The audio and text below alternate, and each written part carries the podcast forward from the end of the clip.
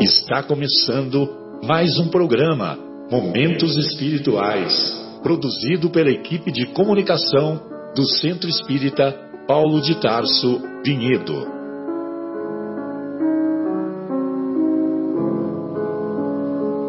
Se guardas contigo o estigma do sofrimento, indagando pela solução dos velhos problemas do ser e da dor, se percebes a nuvem que prenuncia a tormenta e o vórtice traiçoeiro das ondas em que navegas, vem conosco. Estudemos a rota de nossa multimilenar romagem no tempo, para sentirmos o calor da flama de nosso próprio espírito a palpitar e morredouro na eternidade, e acendendo o lume da esperança, perseveremos juntos em exaltação de alegria que Deus, o Pai de infinita bondade, nos traçou a divina destinação para além das estrelas. Uma boa noite a todos.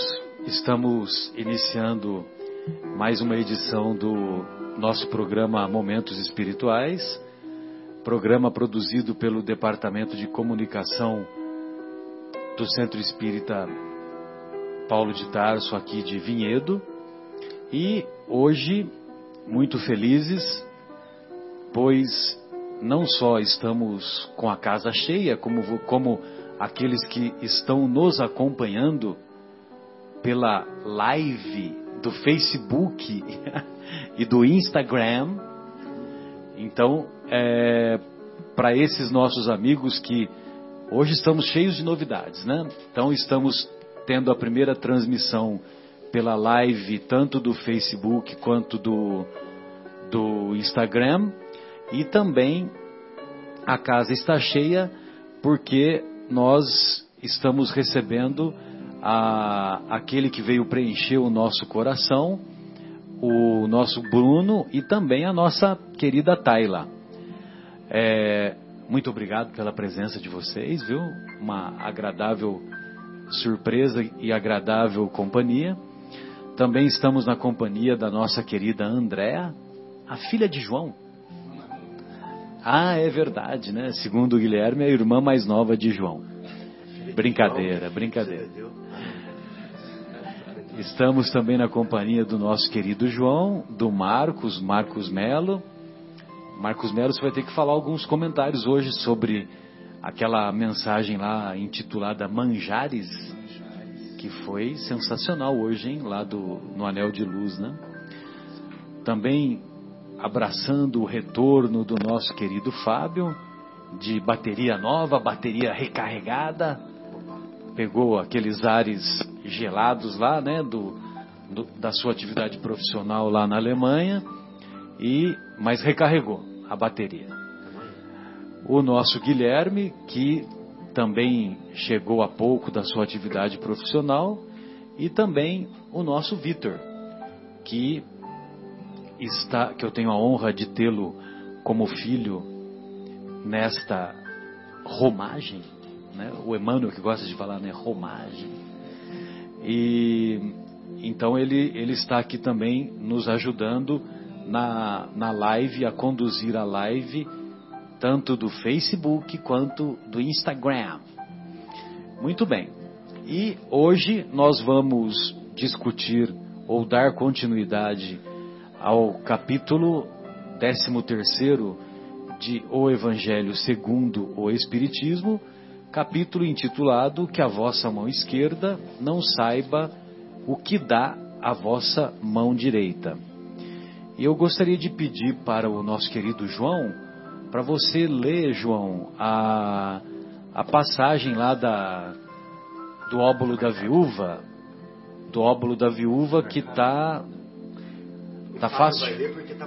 Então vamos lá. Então vamos vamos solicitar para o nosso querido Fábio ler a passagem que se encontra intitulada O óbolo da viúva e que curiosamente se encontra no, nas anotações do evangelista Lucas.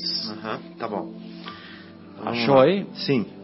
Estava Jesus diante. Jesus, estando sentado de fronte do gasofilácio. Gasofilácio pode, é pode explicar, né? uma palavra sensacional, né?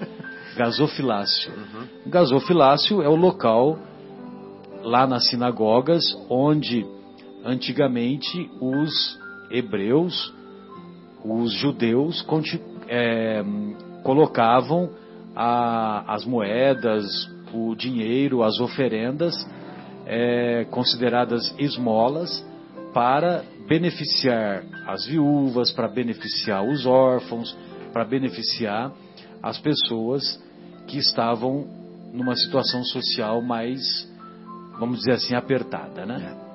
Aqui no livro tem uma nota falando que na tradução de hoje poderia ficar como cofre das ofertas ou arca do tesouro. Perfeitamente. Uhum. Então Jesus estava sentado de frente do gasofilácio. Considerava de que maneira o povo nele atirava o dinheiro. Ele estava refletindo, né? E que várias pessoas ricas tinham colocado muito. Veio também uma pobre viúva, que nele colocou somente duas pequenas moedas. Então Jesus, tendo chamado seus discípulos, lhes disse: Eu vos digo em verdade, esta pobre viúva deu mais do que todos aqueles que colocaram no gasofilácio, porque todos os outros deram de sua abundância, mas esta deu de sua indigência. Tudo mesmo o que tinha, e tudo o que lhe restava para viver essa passagem está em Marcos capítulo 12, versículos de 41 a 44 e em Lucas capítulo 21, de versículos, versículos de 1 a 4. Beleza. Muito bom.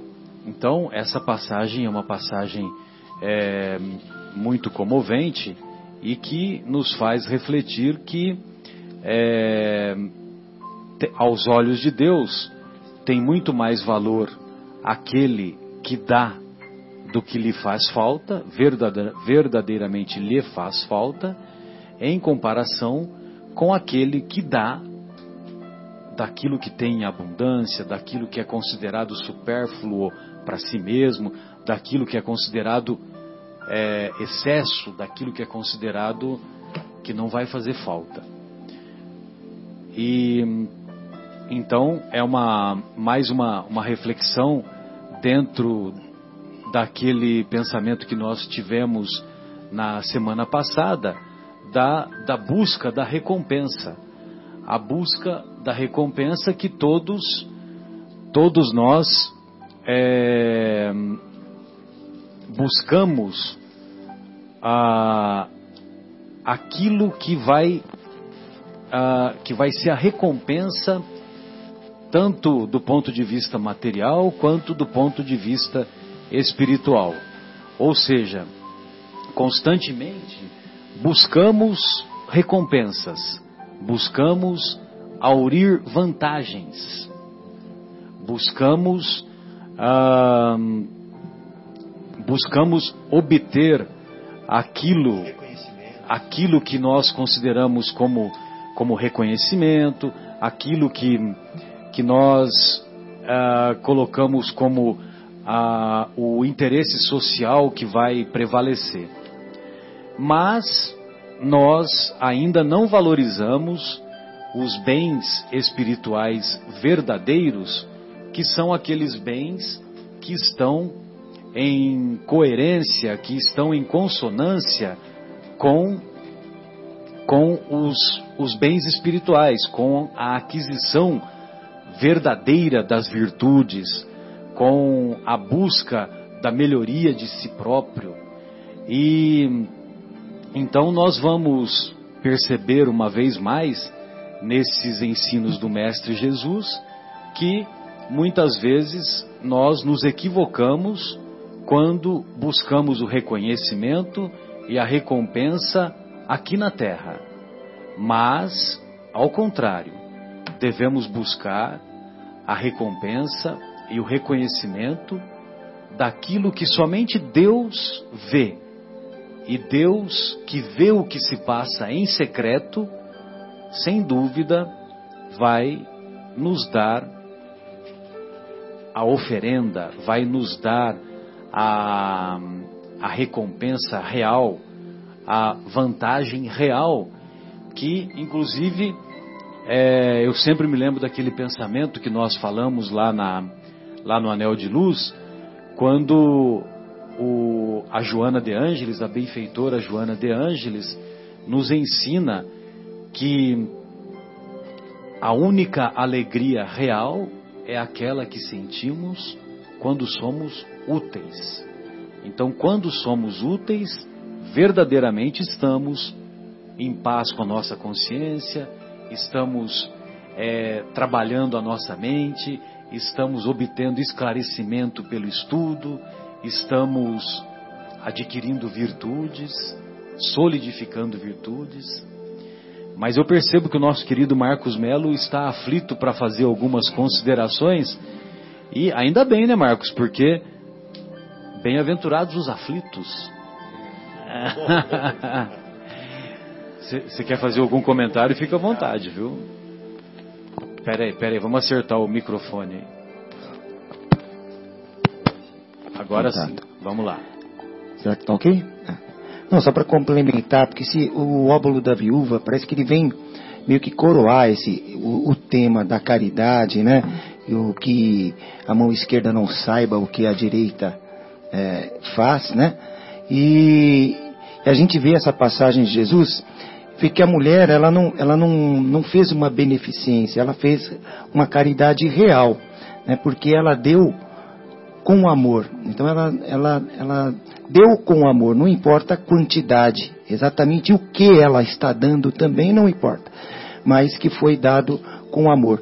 Então uma caridade, para muitos que confundem que a caridade às vezes é uma esmola, é um, um bem material que é dado para alguém.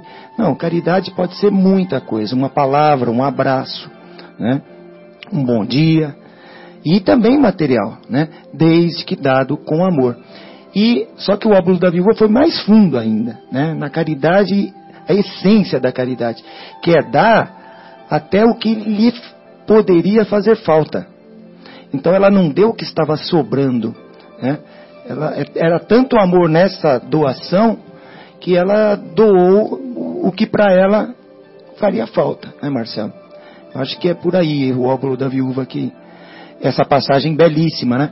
Que diz a, a que mostra-nos a caridade, a essência da caridade, a caridade realmente é, perfeita, como cita o nosso querido Paulo de Tarso na, na carta aos Coríntios, né? Exatamente. Mais uma vez na carta aos Coríntios, né? Na carta aos Coríntios, a belíssima Essa carta, carta aos Coríntios, aos Coríntios é demais. que não é aos Palmeiros. Aos Palmeiros, é. Nem aos São Paulinos. Olha, São Paulinos. Então, e, o, e lá na, na epístola ou na carta aos Coríntios, é, ela é sempre muito emocionante porque a, Paulo escreve aos, aos quase que eu falo corintianos, hein? já pensou? Aos, aos moradores de Corinto, porque Corinto era tida como uma, uma cidade que era considerada é, envolvida na luxúria, envolvida no desregramento é, do controle da energia sexual, a, o sexo é, era considerada a capital da prostituição da época. E, e a também. Ostentação também, né? As ruas eram com mármore. As ruas ou... de mármore, né? A, a, a, também considerada como ostentação e também pelo desregramento da alimentação que inclusive mais tarde aí o nosso querido Marcos vai fazer alguns comentários da da, da palestra de hoje, não, depois depois nós falamos da palestra de hoje lá no Anel de Luz, em que ele tão bem fez a, a colocação sobre uma mensagem intitulada Manjares e é um trecho da carta de Paulo aos, Corinto, aos Coríntios.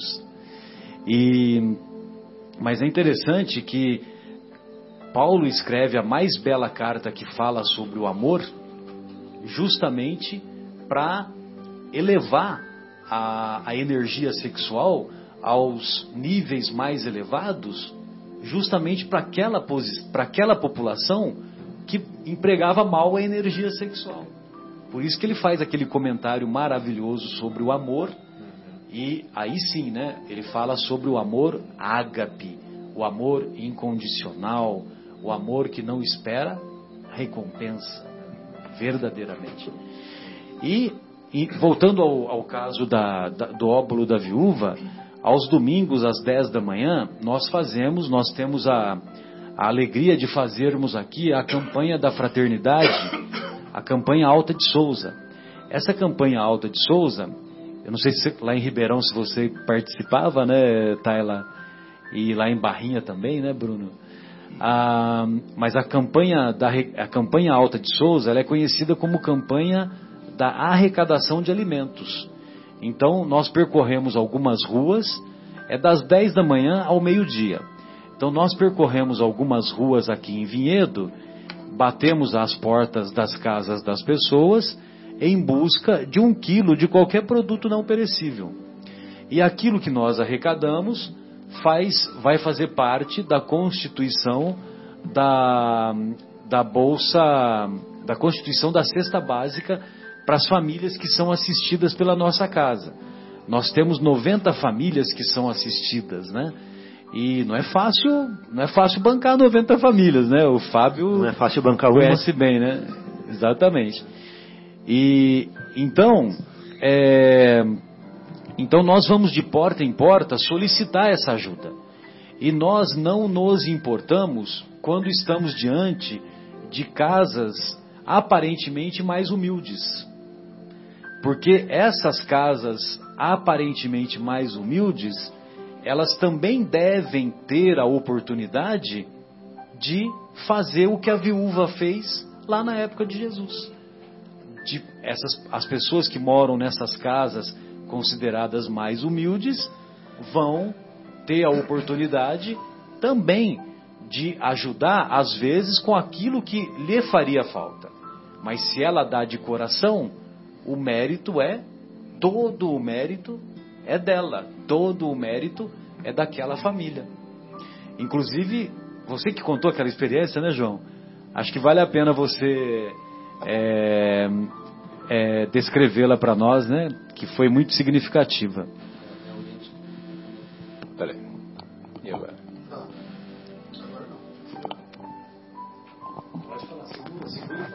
Vamos, vamos mudar aqui o microfone. Bom. E aí, João? Aí assim fica mais fácil. Então, não, foi uma experiência. Boa noite a todos, né? E foi uma experiência realmente muito emocionante. A gente, nesse trabalho aí de, do Alto de Souza, né, que a gente vai fazer essa campanha de arrecadação de um quilo de alimento não perecível. E aí estava engraçado o seguinte, que estávamos eu e o Zé Ricardo, né, tomar liberdade aqui de falar do nosso amigo. Ah, o Zé Ricardo, é, eu preciso é, trazê-lo aqui também, porque eu já falei para ele. É. E ele vai contribuir bastante, né, com a visão jurídica dele, né? É nós. verdade. Então, aí ele, como colega lá desse, desse trabalho de Alto de da Alta de Souza, né? Estávamos lá percorrendo as casas e falando sobre as dificuldades financeiras tal, não sei o que, nós conversamos. Enquanto a gente estava fazendo trabalho ali, entre uma casa e outra, né? Que a gente conversando sobre as nossas dificuldades financeiras, né? Minhas e deles, assim, a gente conversa em linhas gerais. E, e aí a regra né, na, no Alto de Souza é assim, bater exatamente em todas as portas, independente é, se pareça mais humilde ou mais pobre mesmo assim, né, é, sem condições financeiras tal. A gente foi aí, aí nós, no meio dessa conversa, né, passamos frente a uma casa, na realidade era um barraco, assim, uma situação assim, né, dava assim descaradamente para a gente ver que ali as pessoas que moravam ali estavam passando dificuldades financeiras assim muito grandes, né? Mas como a regra era essa, segundo o nosso querido Marcelo, bater em todas as portas, batemos nós, batemos né, palmas lá e tal, e veio uma senhora bem magrinha, mal vestida, tadinha assim, nos atender com muita educação. Aí nós explicamos para ela que estávamos fazendo a campanha, né, Alta de Souza, que é para arrecadar um quilo de alimento não perecível para atender as pessoas é, que estavam passando por dificuldades e tal. E, mas até eu falei assim, mas, não, mas não, é, não, é, não é obrigado, não, é só se a pessoa quiser doar, tal, porque eu fiquei com pena, assim, eu falei, meu Deus do céu, como é que eu, não, a gente vai pedir para uma pessoa, ela tá, vai, certamente vai estar tá passando, uma, tá passando dificuldades, né? E aí veio a lição. Aí ela falou para a gente assim, não, eu quero ajudar, eu já passei fome e eu fui ajudada naquele momento. E agora eu tenho condições, olha só, Agora eu tenho condições, faço questão de ajudar. E foi lá dentro e voltou com a bolsa cheia. Eu falei, nossa, eu até falei, senhora, não precisa, é um quilo só. Até eu estava tentando aliviar a barra dela lá assim, né? Dentro da minha curta visão aqui, mas aquilo que o Marcelo falou, né? Assim, mesmo as pessoas que. Eh, ela, ela precisava ter essa oportunidade, né? E ela fez mesmo. Ela, ali foi exatamente esse o óbolo da viúva que a gente está é, comentando aqui, porque ela trouxe assim de coração e foi muito emocionante. Que assim nesse nesse nesse trabalho eu já né, chorei um monte de vezes porque assim muitas situações são muito emocionantes. E eu e Zé Ricardo ficamos engasgados o resto do tempo todo lá porque falei, meu Deus do céu, olha que coisa, né? Como é que Deus nunca perde uma experiência de nos dar o exemplo de como é que a gente deve, lição, né? Como a gente deve se, se, se portar. Mas foi muito emocionante, Marcelo, assim, inesquecível. Isso é para é, algumas encarnações aí, isso vai estar gravado no meu espírito, que realmente a moça é muito impressionante. Foi bem isso aí. Foi muito bom. Assim, fico muito feliz de ter podido, assim, participar desse, daquele momento.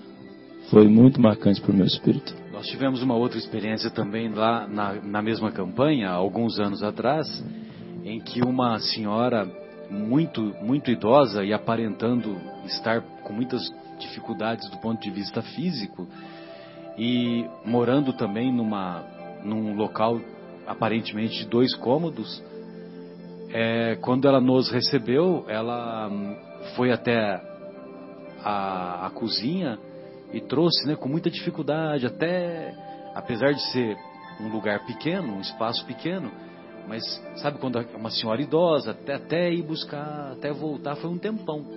E com muito custo ela deu um produto lá. Mas nós percebemos que também era uma situação mais aflitiva. E, e, ela, e ela comoveu a todos os participantes né, do, do grupo e nós nos sentimos motivados a voltar lá no final da tarde e levamos uma cesta básica para ela. Então, nós também nos, nos comovemos, né, em algumas situações para também beneficiá-la de alguma maneira, né? Ô, Marcelo, eu me lembrei de uma situação também, é. assim, quer dizer, tem tantas, né, sim, que a gente sim. vai assim, é imperdível, como diz o Marcelo, não precisa ser espírita, é só comparecer lá lógico, ao centro espírita, lá, que a gente sai de lá, né, a turma domingo às 10 da manhã. Às 10 da manhã. E assim, eu também já, já teve situação de uma senhora me entregar um, um, um, pacote, né, de um alimento não perecível, já estava até aberto. Né, você vê que assim, ela tirou mesmo de, de onde ela estava. Que fazia falta. Exatamente. Ela estava consumindo, inclusive, até tirou e deu. Ah, não, já está um pouquinho aberto, mas assim, mas eu quero ajudar. Meu Deus do céu. E quantas senhoras, né? O Vitor também participa, né, Vitão? É, assim, as pessoas que às vezes fica aquela, aquele receio, porque o, o Marcelo me convidou bastante tempo, eu custei criar coragem para ir a primeira vez, né? Porque o orgulho falava mais alto, né, Marcelo? Tinha que perder a vergonha. É, até. Para é, participar da campanha tem que ser sem vergonha. Exato, é, mais ou menos nessa linha. Mas eu custei, aí depois que é, eu consegui lá passar por cima dessa barreira aí, são tantas, tantos exemplos, né? Até foi comentado outro dia que assim, será que as pessoas recebem bem e como é que a gente vai fazer a hora que as pessoas não atenderem, não estiverem afim ou sei lá, fingir que não está em casa? Mas assim, existem casos assim, existem, é, existem, né? É, o Fabinho também né, já foi, né, Fabinho? Inclusive nós nos conhecemos mais lá, exatamente. É verdade. E, mas assim, a quantidade de casos assim de pessoas que, vamos dizer, que é, resistem a essa oportunidade de fazer esse, esse bem, essa caridade, é tão pequena, né? é ínfima, é simplesmente desprezível. Né?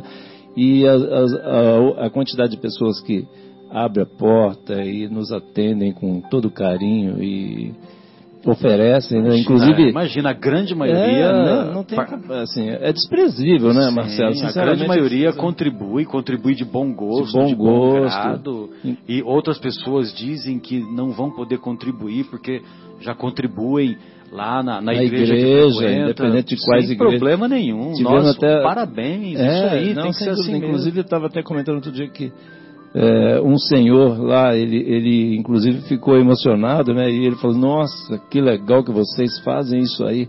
Porque lá na nossa igreja a gente não faz, né? Às vezes a gente chega, faz visita tal, mas chega lá, vê lá a, a dispensa vazia e fica por isso mesmo, né? Quer dizer, volta, né? Ninguém comenta o assunto. E, e, aí ele falando, não era, era de uma outra religião lá, nem sei, né? Ele comentou, mas ele, ele falou, nossa, vocês estão de parabéns, nossa, que legal, que Deus abençoe. É e muita gente, né, as pessoas falam assim, não, que Deus abençoe o trabalho de vocês, assim, é tão legal. Que assim, a gente está crente que a gente está ajudando muito, na realidade a gente está recebendo um monte, né, Marcelo? Exato, exato. Os espíritos não sabem o que fazer para nos, nos ajudar a fazer o bem, né? Só para também complementar um testemunho, né? Eu já estive participando desse, desse trabalho do Alta de Souza, lindo trabalho, junto com as crianças da evangelização, em algumas uh, circunstâncias. E, e, não por isso, né? Não é exatamente isso, mas eu notei, um, pelo menos nos trabalhos que eu fui, nas duas vezes, que os humildes, quanto mais humildes, eles nos recebem com mais, assim, eles doam eles, eu sempre, a receptividade é um pouco diferente. E eles vão e dão de, de coração. Você vê que a pessoa é, é bem humilde. Eles vão com todo o amor, vão lá e entregam. Para mim também foi um aprendizado. Mas isso. é um sentimento autêntico, Sim. Né? É um sentimento natural. Exatamente. É, é emocionante, comovente. Emocionante, com certeza. Como é comovente também, só um minutinho, João, é que a, o, o nosso querido Geraldinho que conta a história que muitas vezes o, o Chico ia ia frequentar os bairros mais afastados lá de Uberaba e, e ele começava a, a frequentar as casas, a entrar nas casas e tal, e ele ficava muito comovido, muito sentido, muito doído quando ele olhava para o fogão a lenha. Imagine vocês, né? Fogão a lenha. E o fogão a lenha não tinha nada significando que aquele dia já era no final da tarde quando ele ia, né? Que naquele dia o fogão não havia fogão a lenha não havia sido aceso porque não havia produtos para cozinhar, né? Então imagine vocês, né? E ele ficava naquele sofrimento e lógico, né, que ele ia procurar recursos para tentar auxiliar aquela família, né? Então, eu, eu lembrei disso porque né, você contou a história né, das, das pessoas que, que muitas vezes nos ajudam né, com produtos que iriam fazer falta para si próprias. Né? É verdade. Eu, eu lembrei também, a hora que o Marcos estava comentando aqui, da, lembrei da nossa querida uh, Dona Marta, né? Ela, eu sempre comento da Dona Marta. Lá de São Paulo, capital? De São Paulo, ela desencarnou uns dias atrás e está tá trabalhando do outro lado lá. Ela falava assim que ela, a hora que ela chegar, ela vai. Quanto tempo faz que ela abandonou o corpo? Tem agora, menos de um mês. Ah, é? Tempo, é. Poxa, não, e não aí ela falou que a hora que chegasse lá, ia pegar uma vassoura e subir num ban... numa caixinha lá para começar a fazer preleção lá e, e ir trabalhar, né? E aí ela dizia o seguinte, sobre essa questão, o Marco estava falando sobre o, a pessoa quando é bem humilde, ela, fala, ela falava, brincava assim, falava assim, não, a gente tem que separar a pessoa que é pobre e a pessoa que é humilde.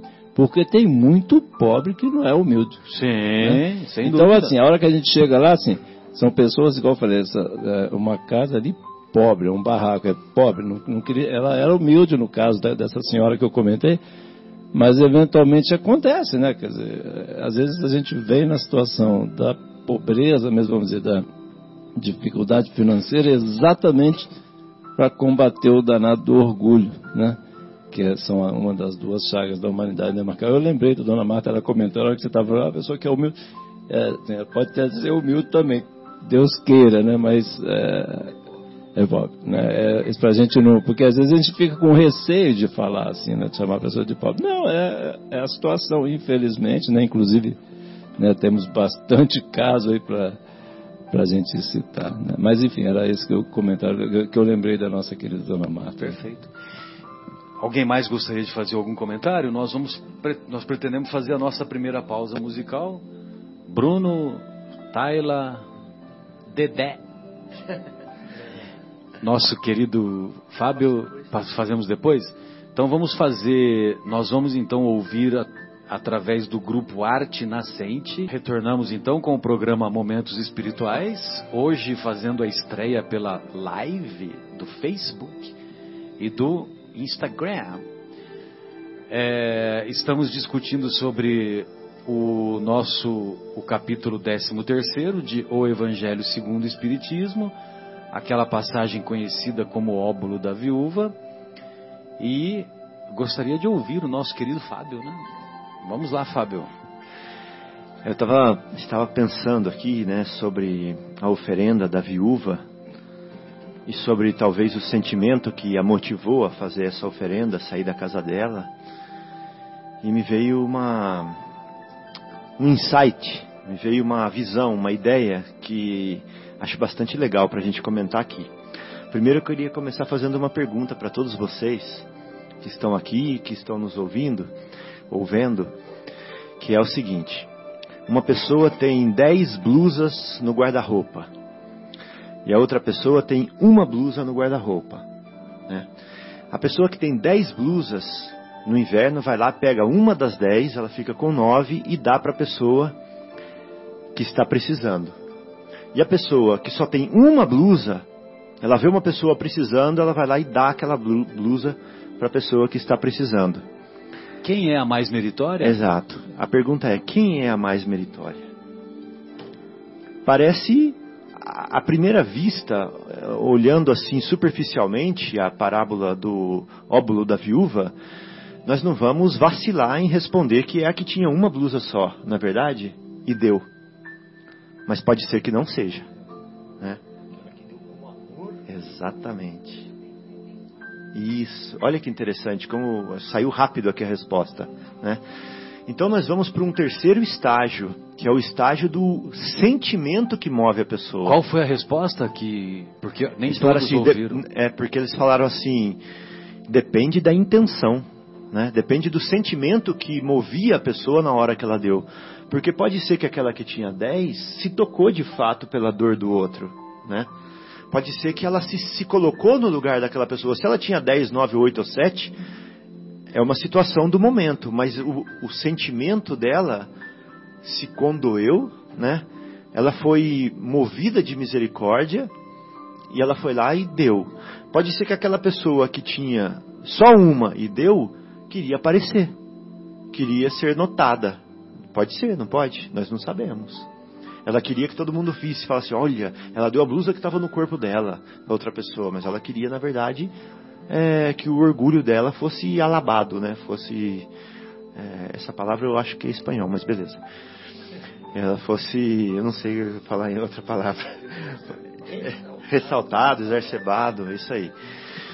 Então, é, Olha que interessante. Nós sempre estamos vendo na doutrina espírita três momentos, três fermentos sendo usados para fazer o pão.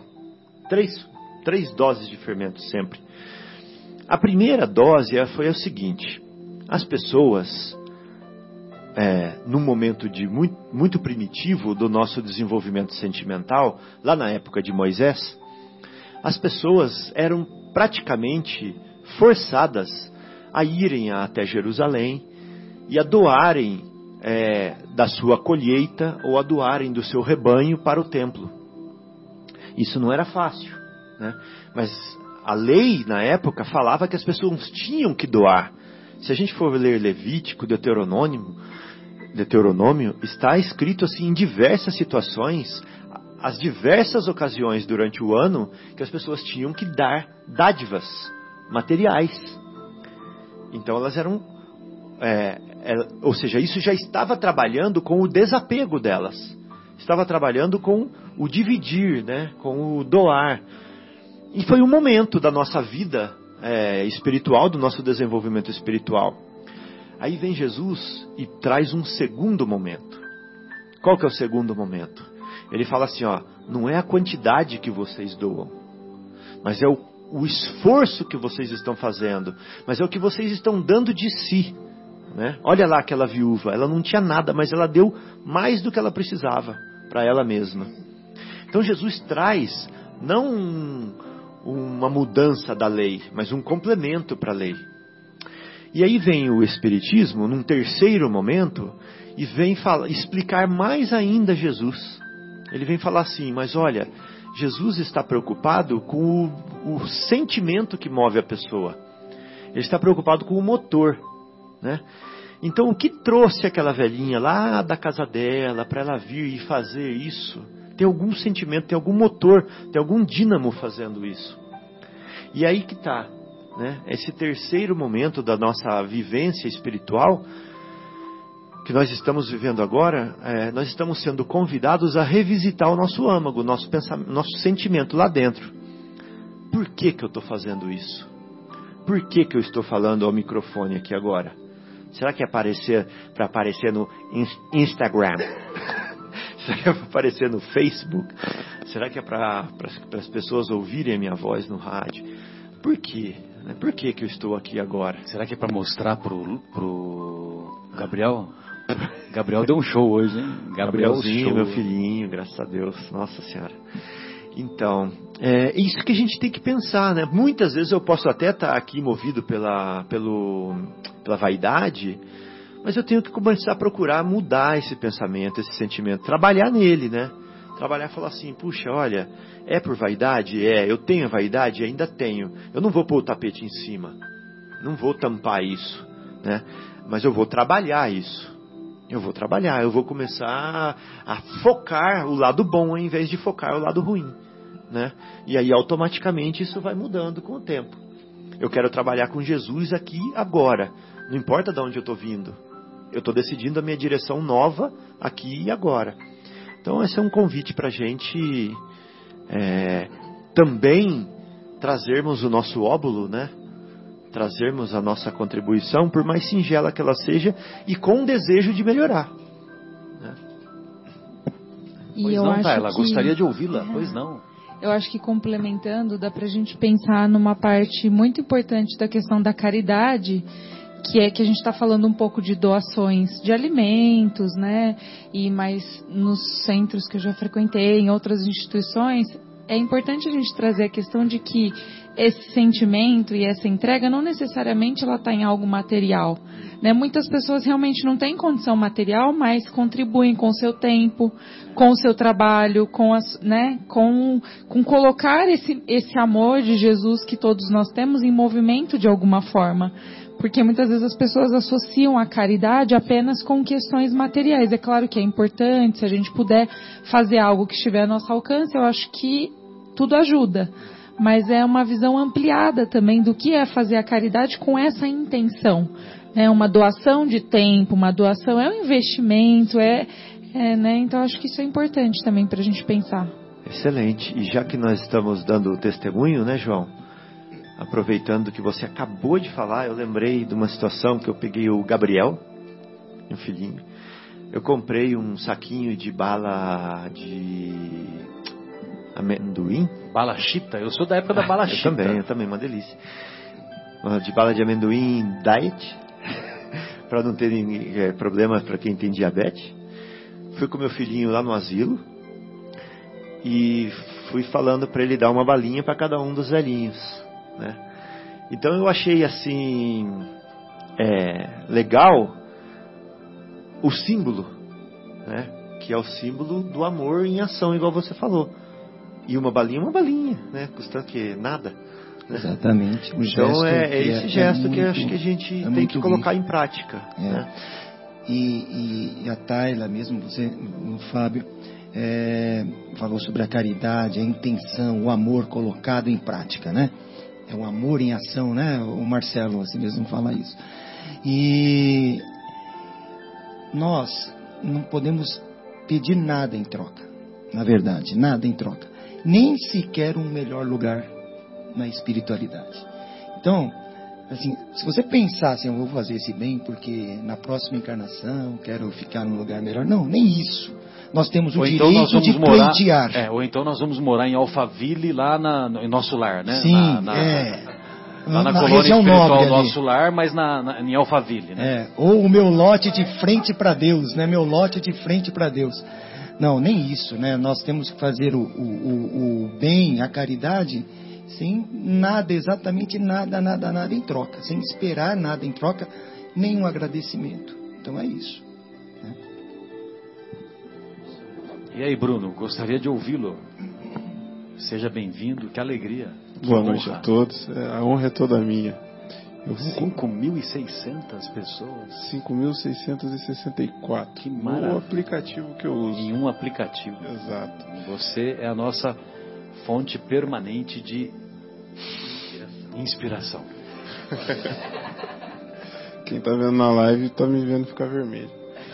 É, eu vou contar um, um caso, um caso de uma lição que eu aprendi sobre caridade. É, eu costumava frequentar um centro lá em São Paulo e aí tinha um, um morador de rua, um morador de número no caso, porque ele estava sempre na rua e, e- e o número era fixo já. E aí eu sempre dava um, um, um dinheirinho para ele. E aí teve uma vez que é, eu dei um. Ele já era patrimônio do centro, já, né? Pelo jeito. Né? Ele, ele, ele é interessante isso. Ele ficava próximo ao centro, mas ele não tinha a ideia de se aproveitar das pessoas que ficavam ali no caminho do Aham. centro. Eles ficavam sempre umas, uns três quarteirões mais longe assim do centro. Porque dá pra gente perceber quando as pessoas vão lá pro centro só porque é, quando, quando a gente vai pro centro a gente fica mais bondoso, a gente, Exato. a gente fica mais sensibilizado. E- esse não. Ele morava ali próximo, mas ele não, não entrava na rota das pessoas que iam pro centro. N- Não se aproveitava, exato. E aí teve um, um dia específico que eu fui e dei um dinheiro para ele. Aí eu fui, eu acho que era uma nota de cinco reais, eu dei para ele. Eu dei essa nota e falei, ó, vai lá comer alguma coisa. E fui para casa, passou. Aí deu a sexta-feira, eu estava ouvindo o programa, ao vivo nesse dia, inclusive.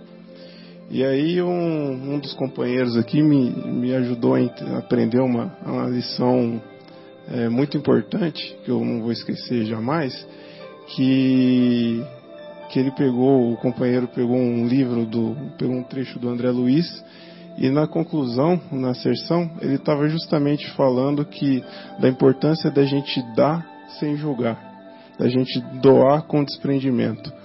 Eu, quando eu dei aquele dinheiro, eu queria induzir ele, o, o, o meu irmão, a gastar com comida. Mas e se a necessidade dele fosse outra?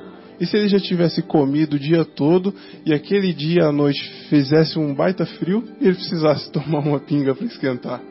Quem sou eu para falar, olha, usa com isso ou com aquilo? Então, é, vem muito da. É uma lição que eu aprendi da gente realmente, quando for dar alguma coisa, dar com desprendimento, dar com a intenção de dar e sem querer controlar, dar de, de coração, de verdade. É, o que o, o que o morador de rua vai fazer com aquilo que você doou, é, pouco importa. Você deu de, de caridade, você deu de amor, com um sentimento real, né? Agora, se ele vai tomar pinga, se ele vai comprar droga, aí o problema é dele. Entendeu? O problema é dele. Agora, você deu com amor, com carinho, de boa vontade. Então, fim de papo. Pois é. E Sem aí foi uma lição que o João me ensinou. Ah, isso aí. Que maravilha. E o bem que se faz, como diz a Joana de Ângeles, né? Anula o mal que se fez. Olha só que interessante, né? Por isso que, por isso que é bom ser bom. Aliás, quando o malandro souber como é bom ser bom, ele será bom de malandragem. E, e, Richard Simonetti, não, é, não fui eu que falei. e o, isso que o. Assim, estava pensando aqui. Não que a gente não se importe com o que, o que ele vai fazer, claro que a gente se importa, só que a gente a gente só vibra por isso, né? Mas a, a gente, né, a gente vai vibrar para que ele use da melhor forma, para que não, não se perca pelos caminhos, mas a, a, decisão, como o Marcelo disse, é dele. Não que a gente não se importe com o que ele decida, né? É, é uma coisa de, de consciência mesmo da gente pensar e avaliar, né? É, eu quis dizer não no sentido de indiferença da nossa parte, né? Mas sabendo que a responsabilidade é dele. Sim, sim. sim. Pois você, não, Marcos. Você vê que o, o programa hoje está repleto de emoção, né? Cada um que dá um seu testemunho, fica com os olhos meio mare, mareados, né? marejados, né? Obrigado, Marcelo. E eu vou contar um caos também pequeno, que eu já contei uma vez aqui, né, de um amigo no centro espírita que eu frequentava em São Paulo, a Casa André Luiz. Não, mas vale a pena às vezes contar o caos novamente, porque a audiência é rotativa, é rotativa no pique. No pique, isso aí.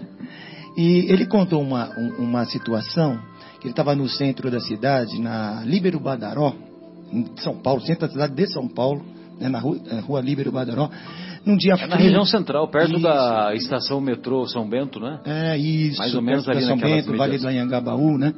E tinha uma senhora sentada na, na, na, calçada, assim, com as mãos postas, assim, quietinha.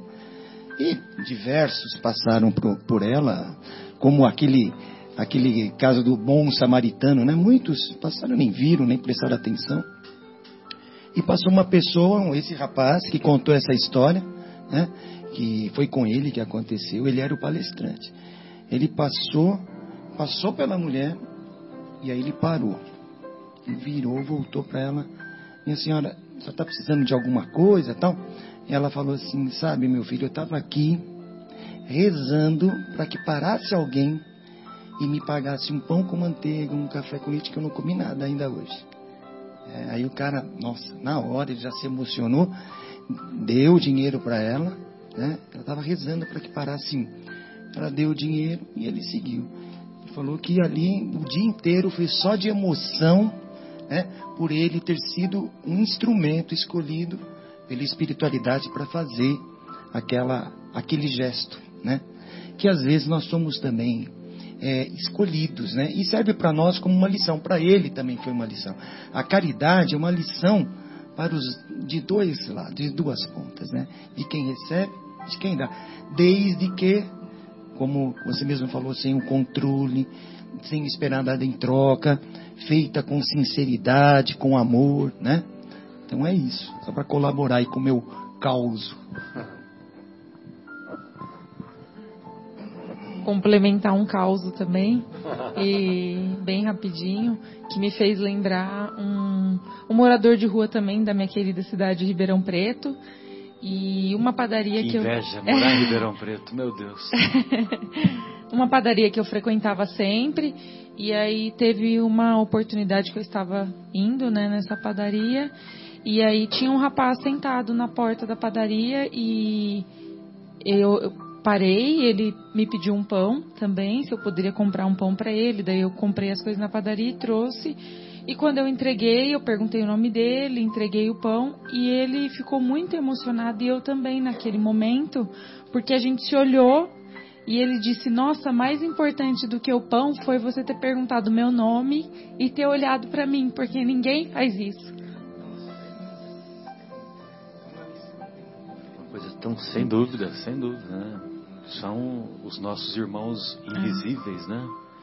Como também muitas vezes são considerados invisíveis, são considerados invisíveis os, os funcionários mais humildes das, da, das mais diferentes atividades, né? Você pega um varredor de rua, pega um lixeiro e assim por diante, e muitas vezes nós passamos despercebidos, né? Pois não, Fabinho? Então, eu não ia falar não, mas agora eu vou. Agora eu vou. Ela me motivou a falar. Já que... eu, eu tô aqui me segurando. Estou me contendo, me contendo, ainda mais com a live, é, com o Instagram. eu tô falando assim, não, não vou falar, porque o pessoal vai falar que eu tô, tô indo muito a fundo. Tá extrapolando. Mas a hora que eu vi as lágrimas vindo nos olhos dela e deu vontade de mim também, eu falei assim, não, agora eu vou ter que falar. Mas é o seguinte, sobre a gente dar esmola, né, sobre a gente ajudar, sobre a gente ficar preocupado com o que a pessoa vai fazer, sobre eu fazer a minha parte e a pessoa depois agora o problema, ou seja, a responsabilidade está na mão dela, né? Ou sobre é, eu continuar preocupado, querer, querer o melhor para ela, sobre tudo isso. Eu queria falar que é, eu li alguma uma vez uma coisa que me tocou muito, que foi o seguinte: que tudo isso que acontece, tudo isso a gente encontrar com uma pessoa necessitada, o um mendigo, é para desenvolver o amor dentro de nós e dentro dele também. Tudo é para isso, porque o fim, o propósito do universo é o amor, né? A causa da ordem do universo, a causa do desenvolvimento, da evolução do universo é o amor. Deus sendo amor, né? O objetivo da obra é o amor. Então, o que, que vai desenvolver o amor em mim? É lógico que quando eu paro, olho, me compadeço e dou uma ajuda, isso está desenvolvendo o amor em mim. Mas a cereja, a obra-prima, é olhar no olho, né? é perguntar o nome, é perguntar o que você fez hoje, é perguntar o que você fez ontem, é saber por que você está aí, Mostrar que você realmente se importa, né? Exatamente. É tocar o coração. É, é, é, é com paixão. Ou seja, é paixão com, né? Ou seja, paixão é sofrimento, é dor, né? Paixão de Cristo.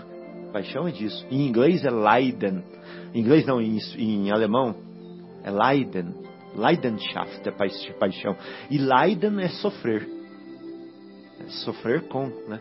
Olha que bonito isso. Então, é sofrer com a pessoa, é, se, é, é sentir a dor dela, é se envolver com ela e ver a história dela. Essa é a verdadeira caridade. Se a gente está agora falando, querendo se, se, é, se realmente se comprometer, né? Igual o porco, não igual a galinha, né? Que dá só o ovo, mas o porco dá o bacon, né? Exato. Gente, ah, a galinha se envolve e o porco se compromete. Se compromete. Se a gente está querendo se comprometer de fato, é isso, né, que você fez. Olhar no olho, meu amigo, como você se chama? Por que você está nessa vida? Seus pais te abandonaram, você abandonou, você brigou com a família, né? Você já procurou trabalho? Qual foi o último trabalho que você teve? Para onde você está indo? Aí sim é se envolver de fato, né, com a pessoa. Mas a gente tem ainda estágios a cumprir. A gente pode ser que não esteja chegando lá ainda, mas um dia a gente vai chegar, né, Taia? E a esse negócio de tocar o coração, né? tocar o sentimento. Então, eu sempre me recordo daquele pensamento da nossa querida poetisa goiana, Cora Coralina. Isso. Quando ela diz que a vida só vale a pena ser vivida se tocamos o coração das pessoas que cruzam o nosso caminho. É verdade. Pois não, Marcos. É, João, desculpa. Não, eu estava até pensando que, na verdade, até o Fabinho foi assim, né, a gente ir perguntar ah, como é que, de onde, o que aconteceu com você, por que, que você está.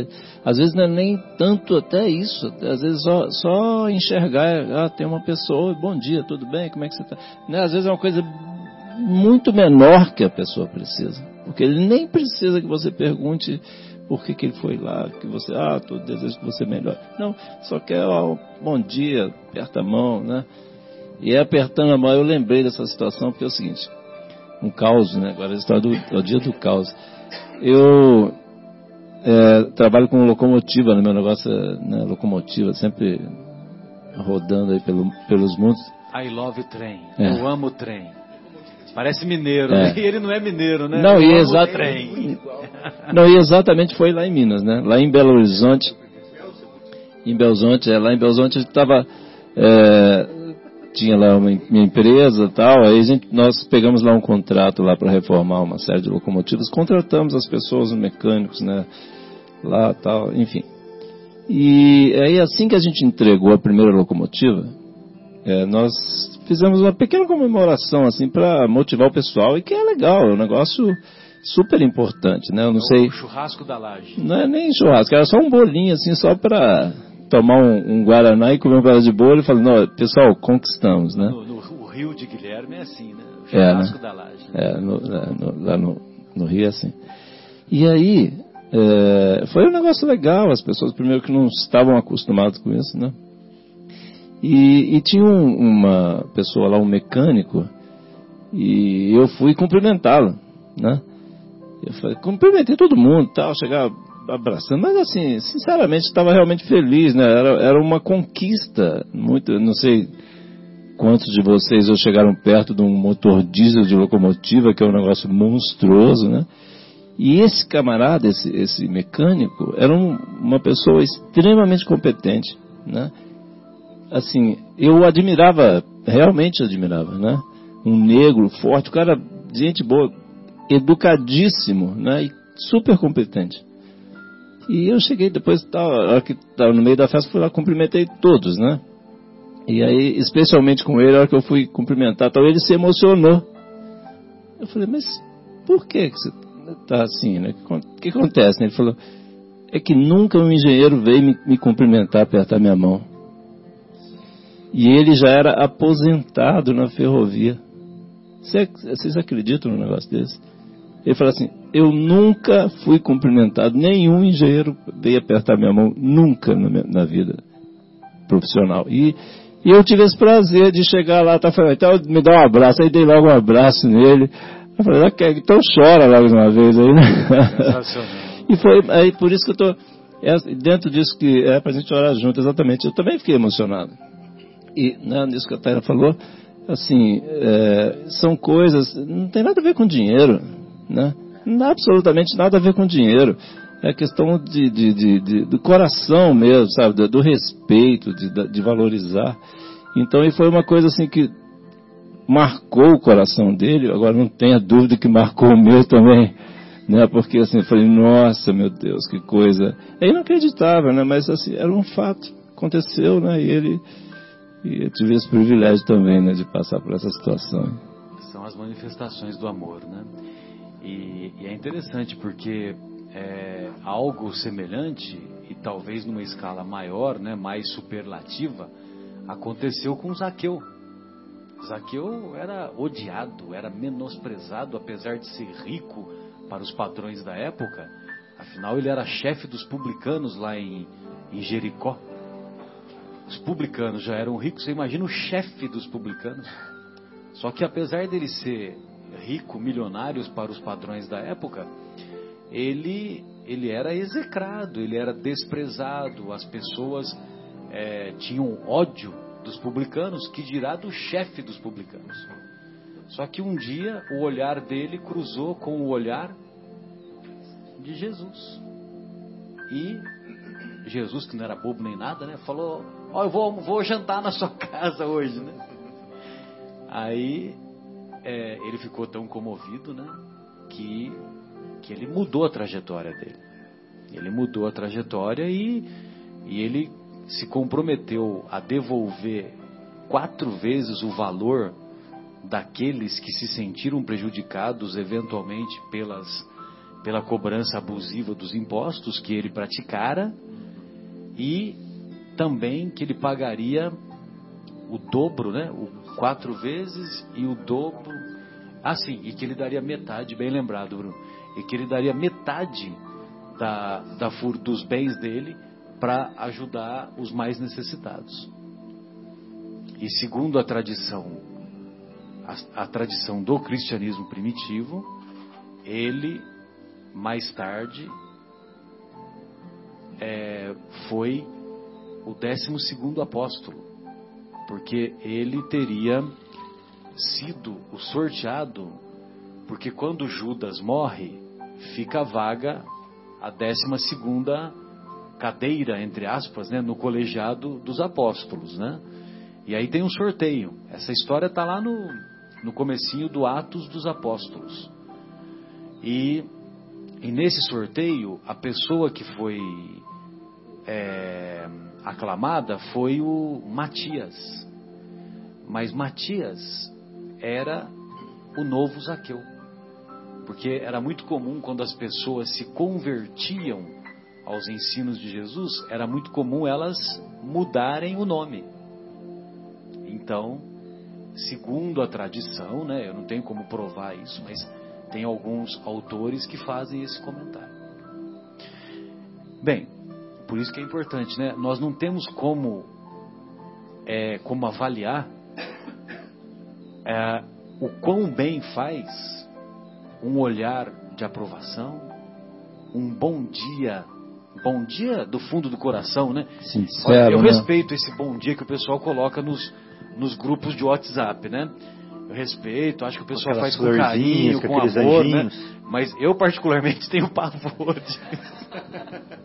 Mas vale a pena o, no nosso, na nossa interlocução diária, no encontro que temos com as pessoas, É, aquele bom dia bem sincero, né? bom verdadeiro, dia né? sincero, nós não sabemos aquilatar O bem o que faz. valor É de um bom dia, de um sorriso, de um olhar de aprovação, de um olhar de estímulo.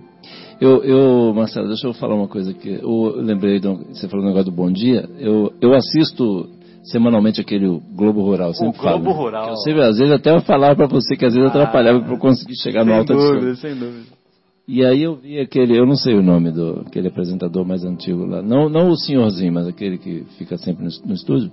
E aí perguntaram para ele de onde vem aquele bom dia, porque o bom dia dele é, realmente é, é ótimo, né? Eu acho, falei, nossa, que bom. E ele falou uma vez, ele falou que ele pensa, né, é, que ele grava é o outro dia, não é o domingo. A gente assiste domingo de manhã, mas ele grava lá, sei lá que dia. Não, não é ao vivo, né? o E ele falou assim, eu penso Nosso como- programa aqui hoje é ao vivo. nossa, eu vivo, é. E aí, ele falou assim: Eu penso como se eu estivesse dando um bom dia para minha mãe. Olha que coisa bonita. Nossa, eu nunca mais Deus. esqueci esse negócio. Aí você falou isso, eu lembrei dele. E ele é tão sincero, acha tão. Né, a forma dele falar, eu adoro aquele programa, que são, só tra- traz muitas coisas positivas. E ele fala assim: é, é, o pessoal que ficava assim admirado do bom dia dele transmitia aquela sensação trans, transmitia até um cheiro de cafezinho fresco parece né fala assim, bom dia no domingo assistam e prestem atenção e, e lembrem-se disso você vai ver que coisa legal que é pensar Que assim. maravilha, né? E que bom seria se nós sempre fizéssemos, pautássemos os nossos atos é como se fosse para nossa mãe, né? exatamente Muito bom. Nós queremos mandar um abraço carinhoso para a nossa querida Roseli Martini, que está nos acompanhando, para a nossa Margarete Rocha, para a nossa Ana Lúcia, Ana Lúcia, para Talita Banzato, quem mais? A Cris Magalhães, um beijo carinhoso, a Valéria de Souza, a Cicinha, um beijão, Cicinha. Dá um abraço pro José Irmão.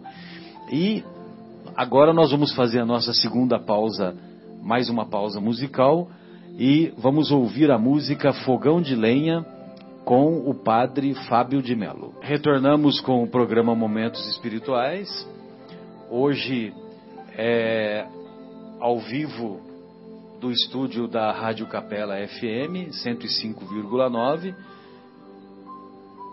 cujo telefone é 3876-6846 e há alguns instantes é, ouvimos o nosso querido Flamínio é, ligando aqui para nós, ah, nos alertando para falarmos qual é o contato da live, né? E o, no Instagram é só escrever momentos espirituais.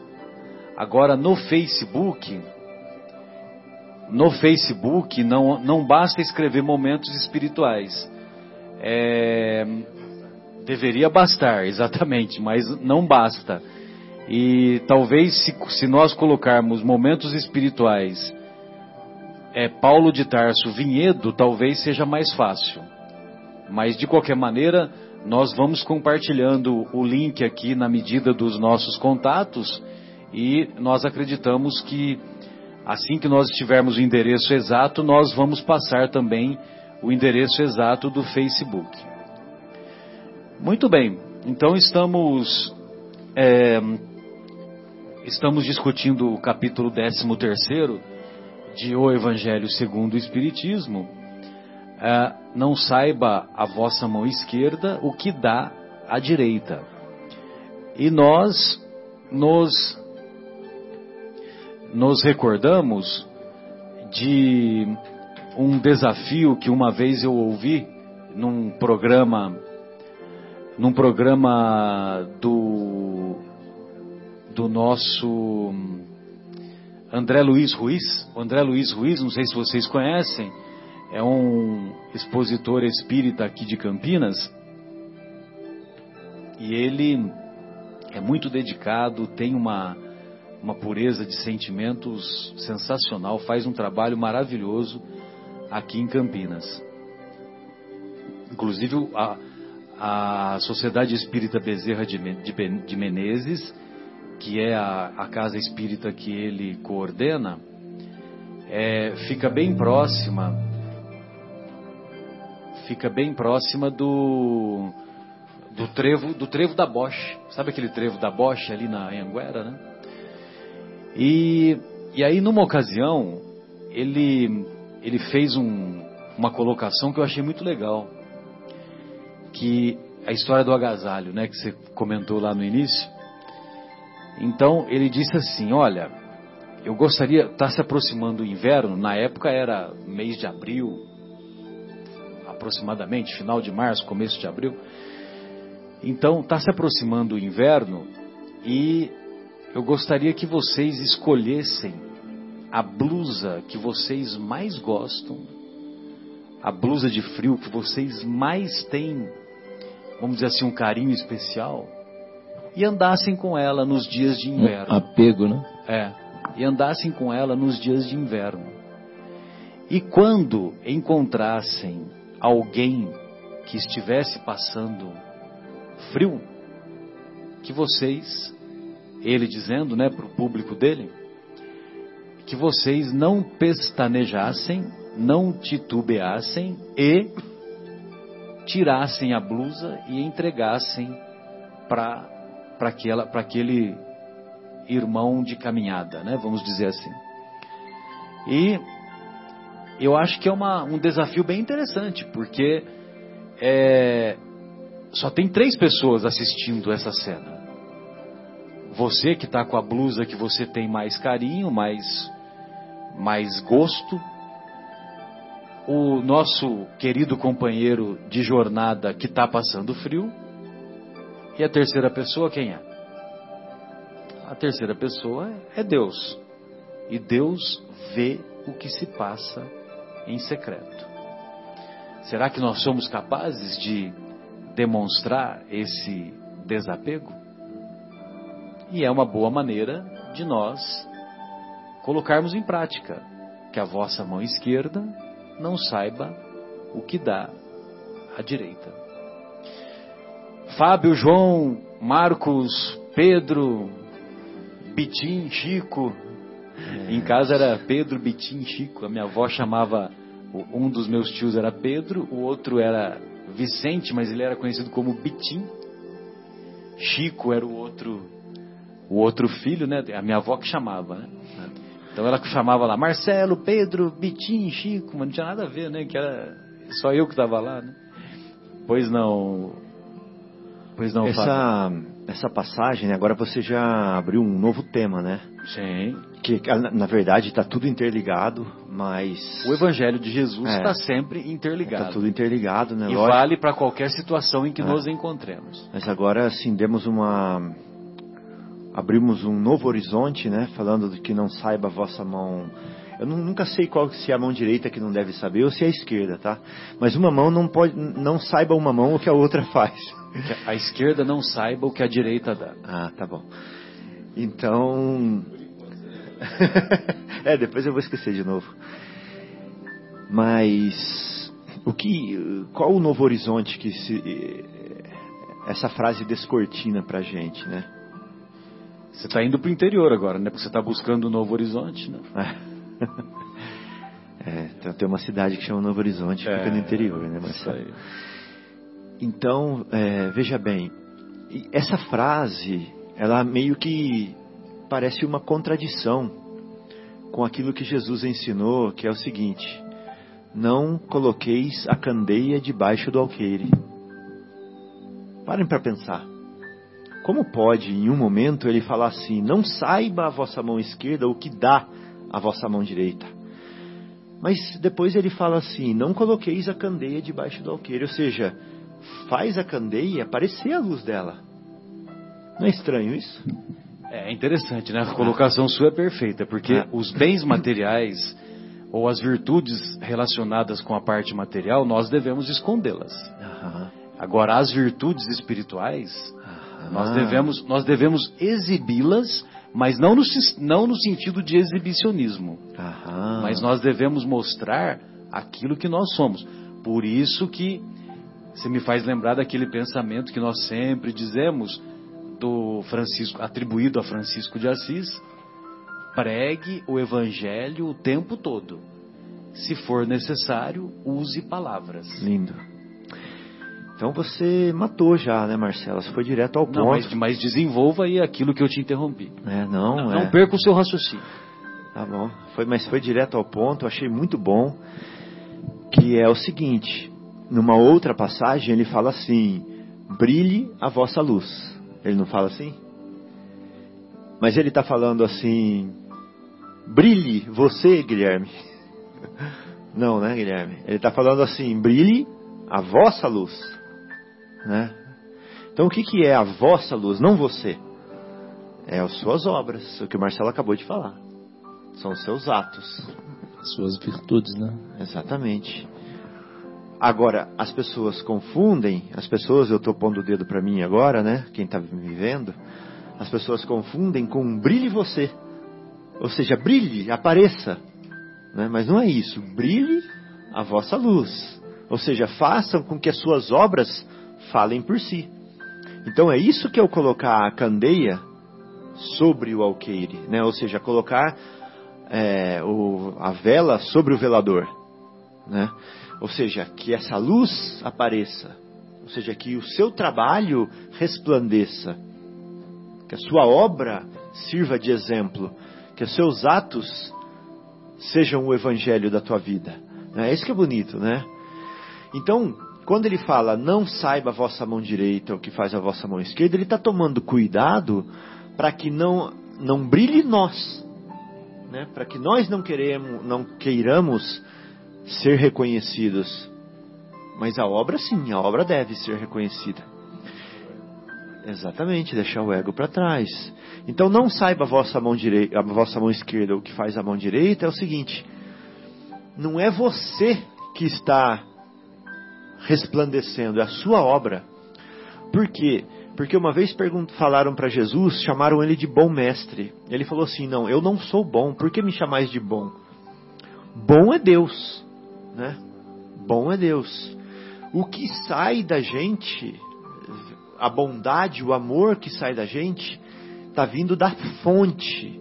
Nós somos só a uva, mas a seiva vem da videira, né? da árvore da vida, que é Deus. Igual está lá no, é, na Gênesis, né? a árvore da vida.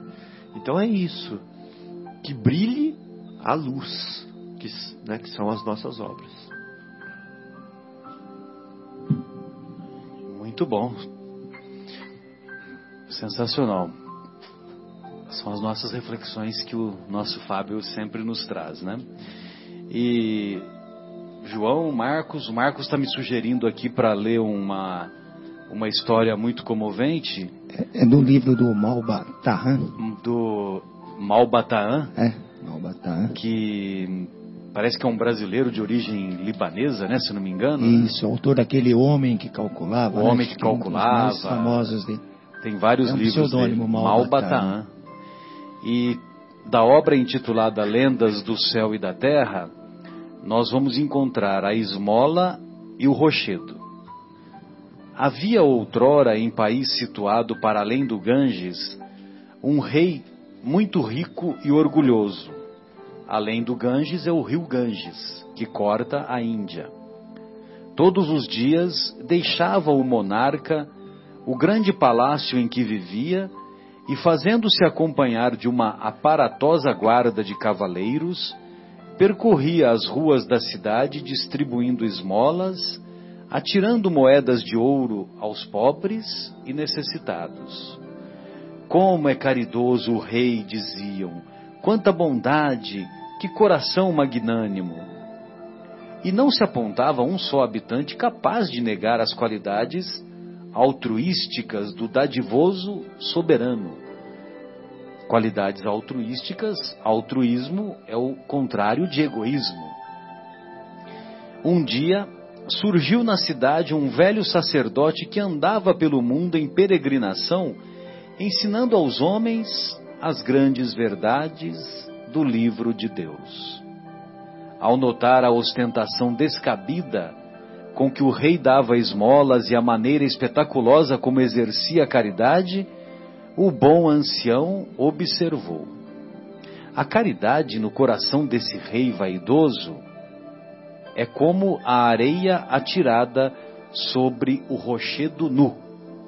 A areia atirada sobre o rochedo nu.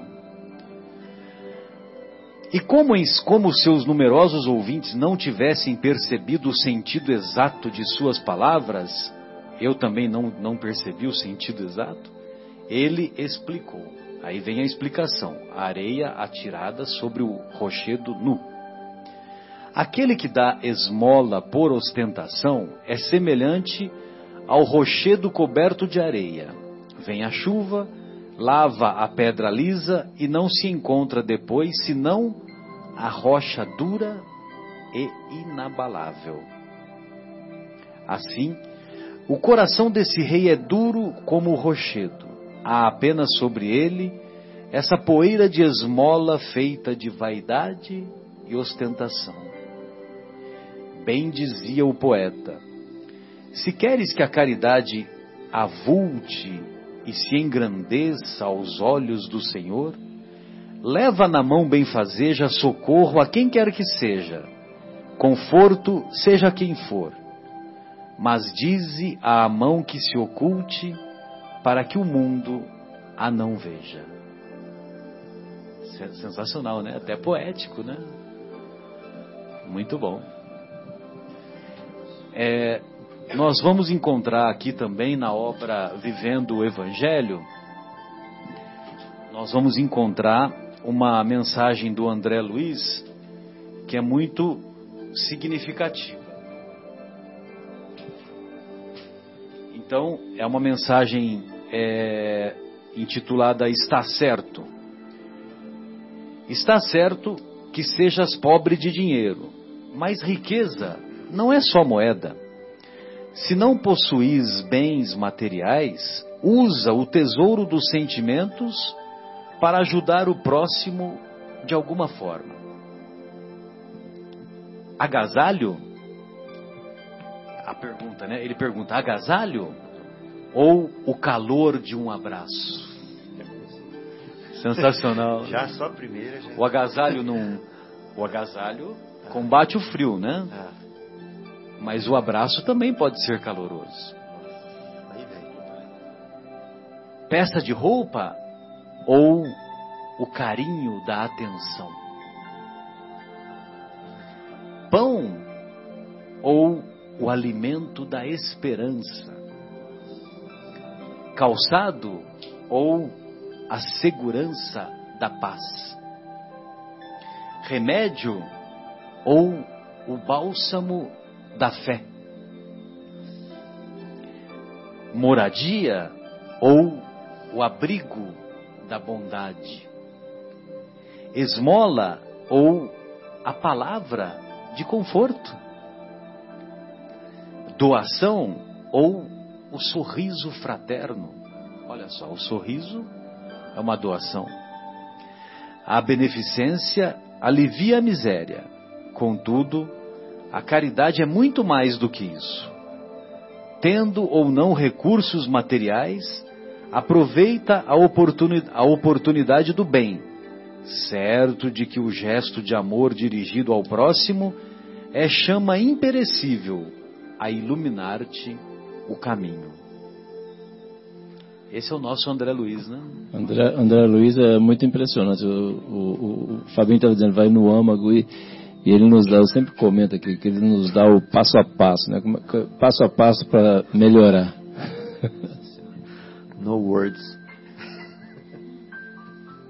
Sensacional. É, pessoal, vocês gostariam de fazer mais algum comentário? Como é que tá aí? Só o, nós, nós vamos ficar no vácuo? Eu posso Ou, falar ou no, ou no boi? No vácuo ou no boi? Uma coisa assim que ficou no meu subconsciente, que era sobre o que a gente falou no começo, né? Que é, nós teremos uma. Apesar de das pessoas não estarem nos vendo, apesar da gente não ter o prêmio material da doação que a gente está fazendo, existe sim uma recompensa. Né? E que a gente não deve fazer é, pensando na recompensa, mas que ela existe. né?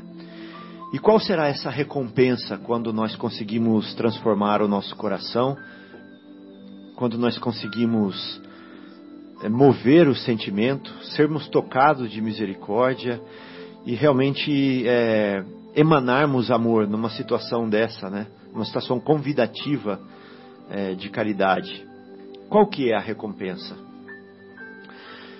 É, a palavra recompensa faz a gente pensar em coisas materiais, né? Faz a gente pensar em que do lado de lá a gente vai ter uma vida melhor, ou que nós vamos ter ah, o suprimento daquilo que nos falta e etc. Mas Jesus nos prometeu a paz dele. Essa é a recompensa, né? A minha paz vos dou. Mas o que seria essa paz que é a nossa recompensa?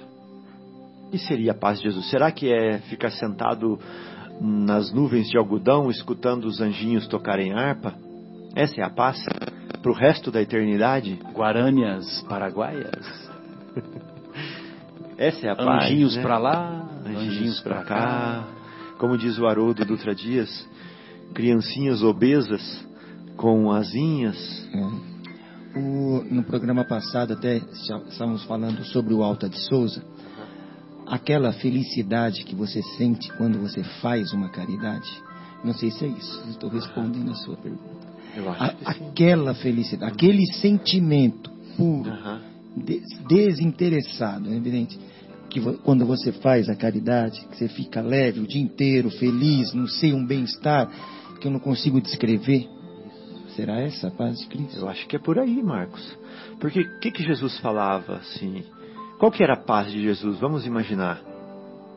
Hum, é, cinco segundos para pensar. Qual que era a paz de Jesus? Ele falava assim: A minha paz vos dou. Qual que era a paz de Jesus? Ele falou assim: Eu venci o mundo. Para vencer tem que lutar, não tem? né? Eu venci o mundo. Parece que o mundo venceu Jesus, né? Porque ele terminou derrotado na cruz, né? Na visão do mundo, né? Na visão dos reis, na visão dos políticos da época, dos senadores, do, da, da elite social, Na visão materialista. na visão materialista, Jesus foi derrotado, mas ele falou assim: "Eu venci o mundo". Então isso, essa vitória trouxe uma paz para ele. Qual foi a vitória de Jesus? Né? Ele venceu Mamon, ele venceu a, a matéria, ele venceu as tentações, ele venceu as ilusões que nós vivemos aqui, ele venceu os preconceitos, ele venceu as dificuldades. E ele trabalhou muito.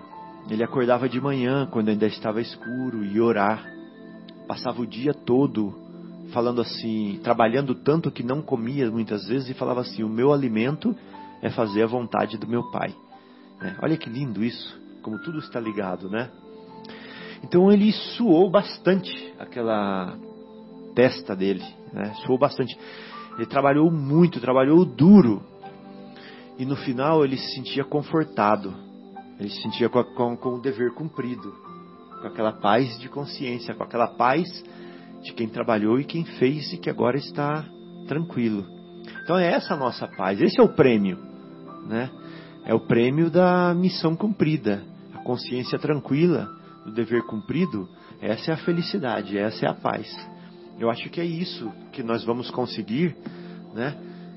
E que nós podemos já ir conseguindo passo a passo a cada a cada tarefa que a gente cumpre bem, a cada dever que a gente se, se compromete, a cada nova etapa da nossa vida que a gente vence.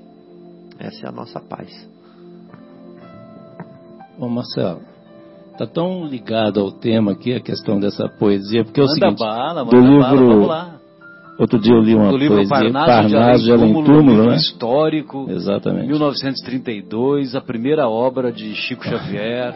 Sensacional. Exatamente, livro- todo- todos esses detalhes aí. Esse livro nós não temos Históricos. ideia do, do alcance, da magnitude dele e deveria ser muito mais estudado, mais, é, mais aprofundado, né? Porque é sensacional. É, porque, assim, eu estava tão ligado a isso que o Fábio estava falando, a questão do olhar que a gente falou aqui, né? Então, eu estava lendo esses dias uma poesia do, do Guerra Junqueiro. É Abílio Guerra Junqueiro, é um poeta português, nascido em 1850 e des- desencarnado em 1923. Eu não conhecia, mas assim, as poesias dele são tão lindas, é muito impressionante, é muito impressionante. Eu Qual o nome sugiro do, do autor mesmo? Abílio Guerra Junqueiro. Abílio Guerra. Guerra. Português, é. Inclusive, um abraço para ele lá do outro lado aí. Que assim, Ou do lado de cá, né? Vai saber se ele já vai reencarnou saber se ele já entre voltou, nós, né? né? Porque já tem um tempo, né? E Deus não fala porque Deus tem coisa mais importante para fazer. É. Deus tem que cuidar da gravitação universal. Cada folha que cai, cada semente que germina, ainda vai ficar falando é. da vida dos outros. Exatamente. Então eu separei aqui, eu estava lendo assim, uma coisa muito linda, uma poesia dele chamada Eterna Vítima. E assim, eu estava tão próximo ao que o Fabinho estava dizendo, então assim, ele diz assim: Na silenciosa paz do cimo do Calvário, ainda se vê na cruz o Cristo solitário. Vinte séculos de dor, de pranto e de agonia represam-se no olhar do Filho de Maria. Abandonado e só na aridez da colina, sofre infindo martírio a vítima divina. Açoitado, traído e calmo, silencioso, da terra ao céu espraia o seu olhar piedoso. Dois mil anos de dor e os seus crué- cruéis algozes passaram sem cessar como os chacais ferozes. Caravanas de reis nos tronos passageiros, exaltados na voz das trompas dos guerreiros os lendários heróis no dorso dos corcéis, inscrevendo com fogo as máximas das leis. Cavalheiros gentis, valentes brazonados, nobres de sangue azul nos seus mantos dourados. Viram-no seminu na cruz ensanguentado e puseram-se a rir do louco supliciado. O Cristo continuou humilde e silencioso, espraiando na terra o seu olhar piedoso. Sábios do tempo antigo, abrindo os livros santos, olharam-no também, partindo como tantos. Artistas e histriões, poetas e trovadores, castelãs juvenis, turbas de gozadores. Ainda vieram depois aqueles que em seu nome espalharam a treva, o pranto, a guerra e a fome desolação e horror, mataram-se os irmãos. Lobos, tigres, chacais, na capa dos cristãos. Contemplaram Jesus no cume da colina, multiplicando a guerra, as lutas e a chacina. O mestre prosseguiu sublime e silencioso, espraiando na terra o seu olhar piedoso. E na época atual, a caravana estranha estaca no sopé da árida montanha. Mas os soberbos, os soberbos reis e césares antigos, hoje mais nada são que míseros mendigos. Os nobres de outro, de outro tempo, agora transformados, nos párias do amargor, nos grandes desgraçados. Agora veem, sim, no topo do Calvário, o sacrifício e a dor do eterno visionário bradando com furor: Socorre-nos, Jesus, que possamos vencer a dor em nossa cruz. Sorvendo o amaro fel nas dores da aflição, temos fome de paz e sede de perdão. E o Mestre da bondade, o anjo da virtude, estende o seu perdão cheio de mansuetude, e do cimo da cruz, calmo e silencioso, consola a multidão com seu olhar piedoso. Não há palavras. Impressionante, né? Meu Deus do céu. Então você imagina, né? Um, o Chico Xavier começou a sua trajetória em 1927, com 17 anos. Aí, é, cinco anos depois, ele edita esse primeiro número. Edita e publica, né? Com a ajuda da FEB, né? Da Federação Espírita Brasileira. E, e aí, por ele passam inúmeros autores. São inúmeros autores com as mais variadas características e estilos. Então, como que uma pessoa poderia psicografar, né? É, por, si, por si própria, se não fosse psicografia? Por isso que a, a psicografia é a prova intelectual da imortalidade. É, e essa, essa, edição, inclusive, que eu tenho, ela é, tem, é uma edição histórica, todas, né? É. Tem, é, comentada, né? Tem um especialista que ele vai e faz, ele faz os comentários comparando com obras dos autores quando, quando encarnados, encarnados né? e, e, ele faz, é, é, muito interessante, assim, eu tô, tem que, isso aí tem que ler devagarzinho. Lendo, depois, na hora que eu acabar, eu vou começar de novo. Tem que fazer o Tem que fazer o que, o que, o Fábio fala, né? Que tem, não, não, não, isso aí não dá para fazer agora, tem que meditar, tem que pensar, tem que refletir, né, Fábio? Então tá bom. Então, olha, a nossa, a nossa querida Lúcia, o nosso querido Farid estão mandando abraços a todos nós, né? E, e nós vamos fazer mais uma pausa musical é, eu, eu, queria fazer um registro. Nosso querido Farid é. ajudou aqui, aquele bom dia lá do, do Globo Rural, é do Nelson Araújo, lá, nosso querido Nelson ah, Araújo. Um legal, abraço aí para ele. Obrigado, Farid, pela ajuda. Valeu, Farid. Bem, então retornamos com o nosso programa Momentos Espirituais e é, eu gostaria de saber se os, os nossos amigos têm mais alguma consideração, alguma reflexão a fazer, porque já está dando o nosso horário e nós temos que nos preparar, nós temos que nos despedir, né? Alguém gostaria de fazer mais algum comentário? Tá tudo certinho, Guilherme, Lu, a Luísa, Luísa e Guilherme. Eu, ah, não tem. Não a viu, né? É verdade. Tá, tá tudo ok. Pois não, João. Não, eu estava pensando aqui naquilo que o Fabinho estava falando assim na hora da vaidade. Será que vem aqui para. Quer dizer, eu pensei naquela hora e ainda lembrando assim. A gente vem aqui para aparecer no Facebook ou para que a nossa voz seja ouvida. Eu venho, para mim, assim, eu venho aqui para aprender aqui com vocês, assistir, né, ouvir vocês falar aqui, assim, é muito maravilhoso, é um, é um estudo muito legal, né, Bruno, assim, que, que rola quando a gente vem aqui, conversa com esse sentimento, essa amizade que, que é. Eu também não, quer dizer, na Mas verdade. Nós, nós, só soubemos da live ontem também, viu, Tayla? Não foi é, sacanagemzinha, né? Não foi. não, então, mas, é, mas eu não só estava brincando, assim, que eu lembrei dessa coisa assim que eu estava pensando assim, o que será que me move, me move né? Exatamente para é, vir aqui às sextas-feiras, assim, tipo das 10 à meia-noite, né? É exatamente estudar, que assim, é um sentimento né, de amizade tão gostoso, né, uma, é, um debate de uma forma é, compartilhar as ideias aqui, né, os sentimentos. Acho que o envolvimento de amizade, de, de carinho é muito grande. Então, acho que é isso aí que me moveu, Fabinho, é, da, da, da, minha, da minha da minha parte. Assim. Mas se fosse sábado à noite ele não viria, porque ele tem que acordar no domingo de manhã para assistir o Globo Rural. Não, mas dá tempo, dá tempo. ah, dá, tempo, dá, tempo, dá tempo. É porque não, o Marcelo está dizendo isso porque assim, era uma desculpa minha na hora de chegar lá. Eu falei para falar, Marcelo, o negócio é o seguinte, cara, eu só posso ir depois do Globo Rural. Você vê só que conversa? André, André está aqui para é verdade, né? André assiste é toda semana. Vou passar lá e pegá-lo então. Mas uma coisa que eu acho legal, João, que eu ouvi do Haroldo, né? é que ele fala assim, que não tem anjo de cristal. Né? Porque às vezes a gente pensa que o anjo é delicadinho, né? É, a gente sabe dentro da doutrina espírita que anjo é um espírito iluminado, mas ele não é iluminado por privilégio, né?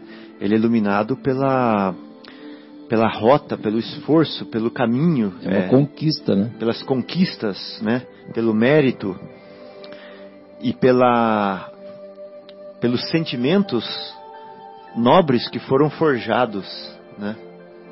Forjados na luta, no sacrifício, no suor.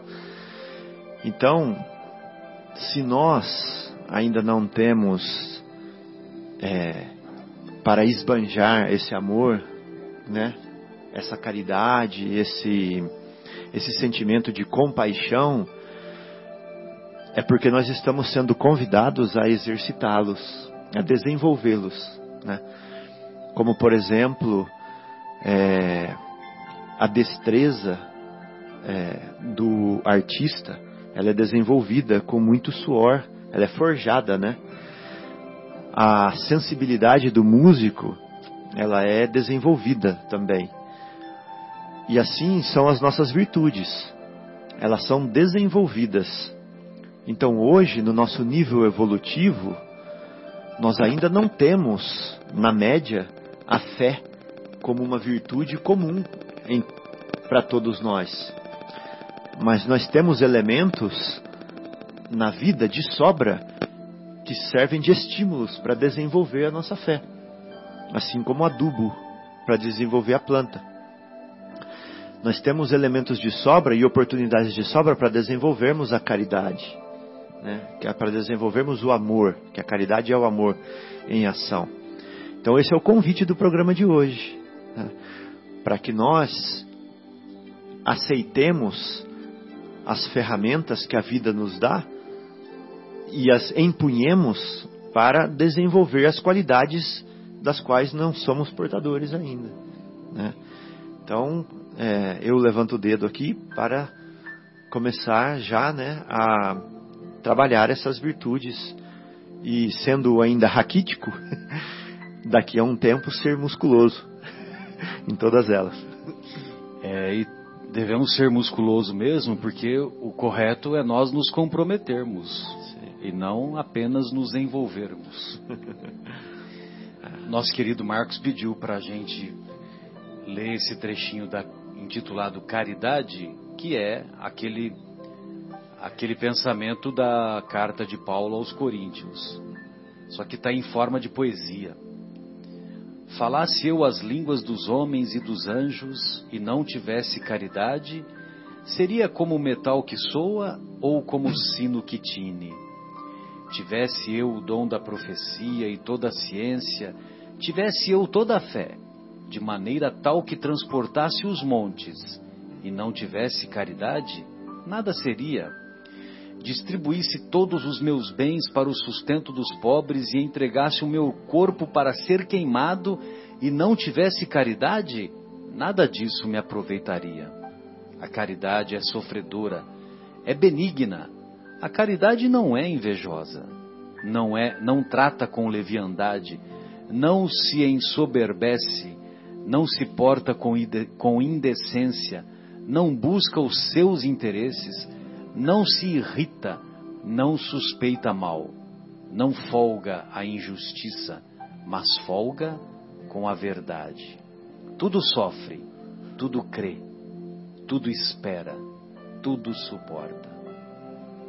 Sensacional. No words. Bem, amigos, então nós gostaríamos de fazer as nossas despedidas, agradecendo a oportunidade de mais este encontro para essas reflexões que nós desejamos que sejam úteis para a nossa caminhada evolutiva, caminhada evolutiva que deve ser pautada não só na aquisição dos conhecimentos, como também no desenvolvimento das virtudes. Um abraço a todos, muito obrigado pela, pelo carinho das manifestações através do, do Facebook, do Instagram e na próxima semana estaremos aqui novamente. Suas despedidas, Andréa. Fique à vontade, só falar boa noite se quiser. Boa noite a todos e um ótimo fim de semana. Um beijo, mamãe. Um beijo, mãe. Bruno, fique à vontade. Mais uma vez, obrigado pelo convite, Guilherme, pessoal. Boa noite a todos e fiquem com Deus. Boa noite a todos, um grande abraço e um bom final de semana. Boa noite a todos, foi um prazer enorme estar aqui. Obrigado pela presença dos nobres visitantes, estreando toda essa né, tecnologia que o nosso querido Vitor está escondido, ele tem que aparecer, hein? Multimídia. um grande abraço a todos e fiquem com Deus. Boa noite a todos. Foi muito gratificante o programa de hoje em companhia dos amigos, do, do Fabinho. Agradecendo o Vitor. Vitor, muito obrigado. O Vitão. Que, que, trabalhou, que idealizou e aqui está por trás das câmeras, câmeras aqui, não aparece, mas o trabalho dele foi é, é, está sendo belíssimo. Muito obrigado mesmo. Acho que isso, isso vai. Caio Ribeiro, todo o mérito para o Vitor. Pois é, é todo o mérito para o Vitor, é mesmo. Não, mas é, valeu, Vitor, muito bom, viu? Eu acho que isso vai alavancar aí um pouco mais a, o, o, movimento e o programa em si. Tá? Um abraço a todos, uma boa semana. Fiquem com Deus, os amigos, os familiares, né? Até a próxima sexta, se Deus quiser. E os inimigos também, né, Marcos? boa noite a todos. Boa noite a todos e até mês que vem. Programa que vem já vai ser em fevereiro, já passou janeiro, ó. Tchau, tchau.